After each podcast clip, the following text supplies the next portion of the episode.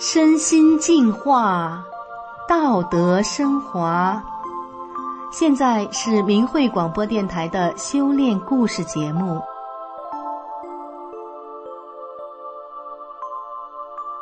听众朋友，你好，我是宋阳。今天为您分享的故事是：曾经害怕回家的男孩迎来金色的岁月。一九九零年代初，在黑龙江省鹤岗市。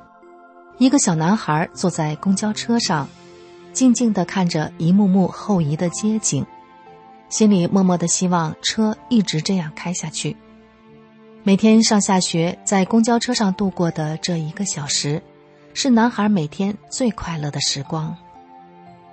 这个男孩名叫赵帅，是什么让他不愿意回家？他又有着怎样的成长经历呢？下面。就让我们一起来听听他和他家人的故事。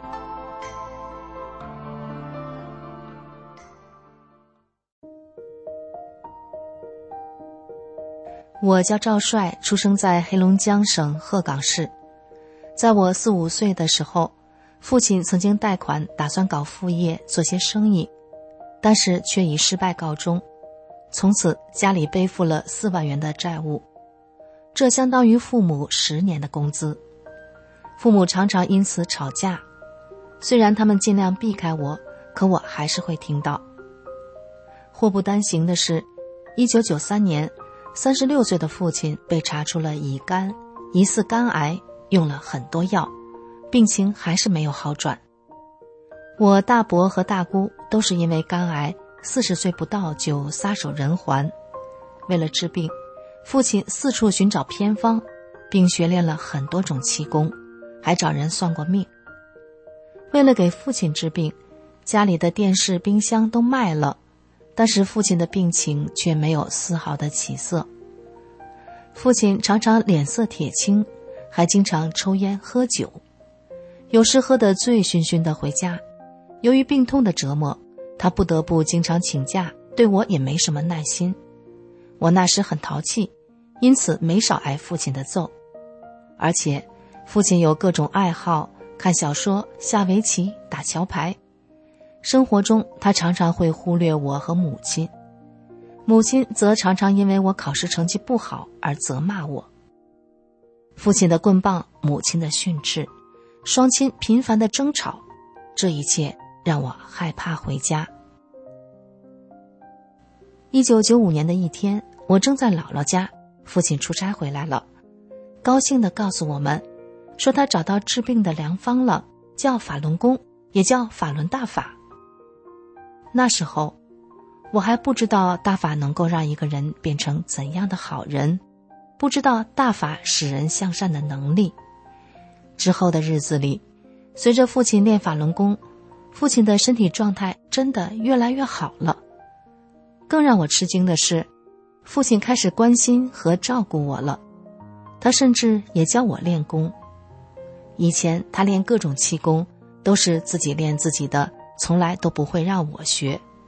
而现在，父亲不仅关心我的学业、辅导我的功课，更不可思议的是，他还开始做饭了。看到父亲的变化，没多久，母亲也开始修炼法轮大法了。母亲曾经患有鼻窦炎。经常会感到呼吸困难，时不时的需要往鼻子里滴药水儿。就是这样，还得经常用嘴喘气。在东北那寒冷的冬季，别提有多难受了。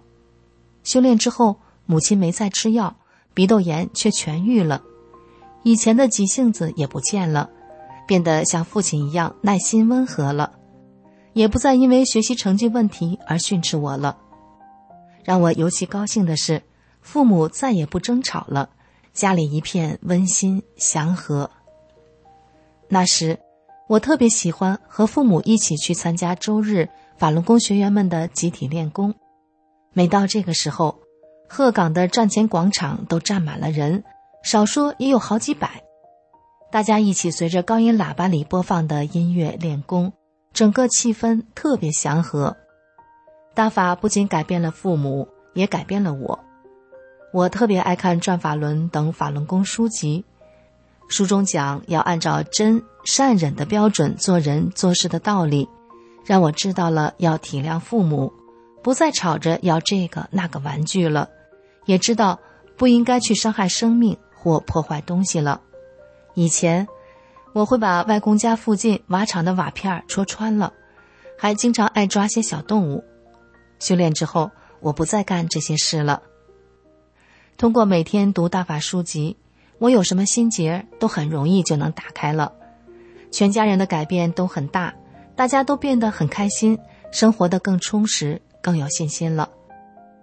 父母身体好了，也能更全力的投入工作了。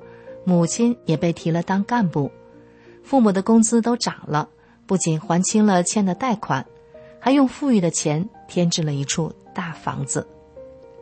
这段岁月是金色的，就像太阳一样温暖光明，那是我有生以来最珍贵的日子。但是美好的时光太过短暂。一九九九年七月二十日，中共开始迫害法轮功，并在全社会范围内污蔑法轮功学员。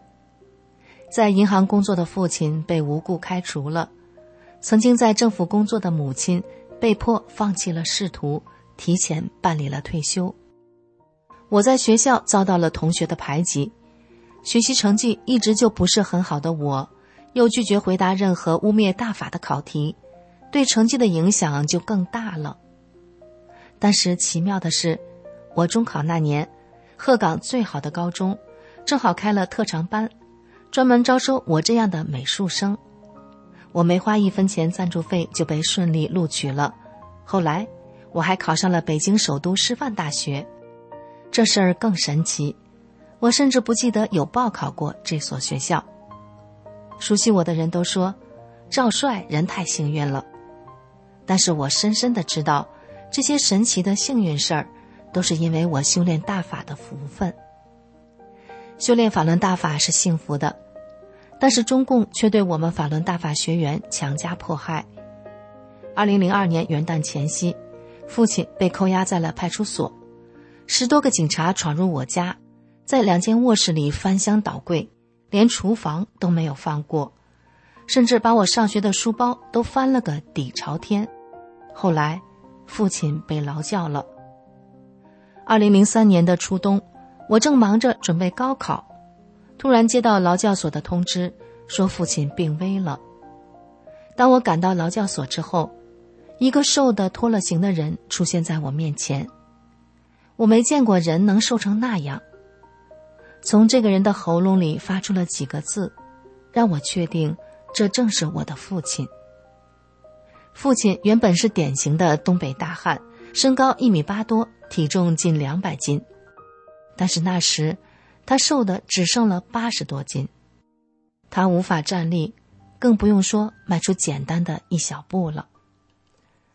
我背起了父亲，就像背了个空纸盒一样，就像是盖了层毯子似的。就那么轻啊！而且当时他还被诊断为胆结石满贯，就是都是结石。在中共迫害法轮功二十多年的日子里，父亲两次被非法劳教，在劳教所被关了五年。出了劳教所，得以继续修炼的父亲，很快的又恢复了健康。然而，警察频繁的抄家和骚扰，迫使我们全家离开了家乡。为了躲避无所不在的监控，平均每半年就得换一个住所。最后，我们一路南下，逃到了海南。大学毕业之后的我几番周折，我跨专业进了银行工作。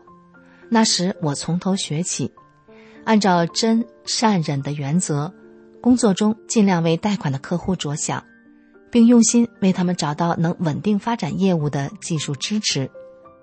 我做的风生水起，得到了省级先进的荣誉。后来，我到了一家企业担任融资总监。事业的顺遂也带来了宽裕的经济条件，我还娶妻生女，有了美满的家庭。然而，这一切却无法消除我心中的不安、压抑和恐惧。二零一八年，警察的一个莫名其妙的电话，让我清楚的意识到。我们全家一直都在中共的监控之下，之前颠沛流离的生活随时可能会再现。为了让家人能过上安定的生活，幼小的女儿能有一个正常的生活环境，不用被迫接受中共的洗脑，我决定放弃国内优越的生活，带上父母妻女逃离中共的统治。